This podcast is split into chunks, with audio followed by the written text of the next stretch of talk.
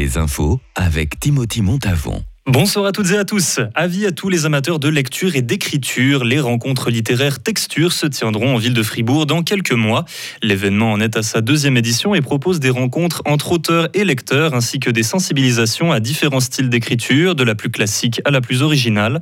Les fans de Stephen King pourront ainsi voir de plus près l'écriture d'un roman et les fans de MC Solar pourront y étudier les textes de rap.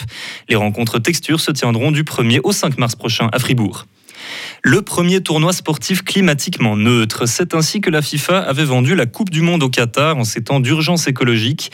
Suite à une plainte qui proviendrait de l'Alliance climatique suisse, une enquête vient d'être ouverte pour vérifier tout cela. La plupart des médias tendent à affirmer que cette promesse était fausse. La FIFA n'a pour l'instant fourni aucune réponse.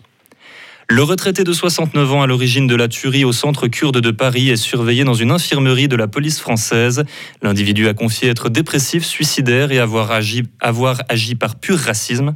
Ses antécédents judiciaires révèlent qu'il avait déjà agressé plusieurs personnes par le passé. Une manifestation à Paris et dans le nord de la Syrie ont eu lieu pour rendre hommage aux trois victimes kurdes. Cela remet de l'huile sur le feu. Les talibans ont interdit aux femmes d'Afghanistan de travailler dans les organisations non gouvernementales, et ce, même s'ils sont actifs dans l'humanitaire.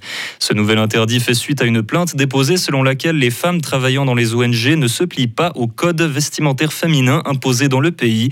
Il y a une semaine déjà, les femmes afghanes se voyaient refuser l'entrée aux universités. Vladimir Poutine fustige le comportement occidental vis-à-vis du conflit russo-ukrainien. Il affirme agir afin d'unir le peuple russe sous la même bannière et accuse les nations de l'Ouest de chercher à diviser pour mieux régner.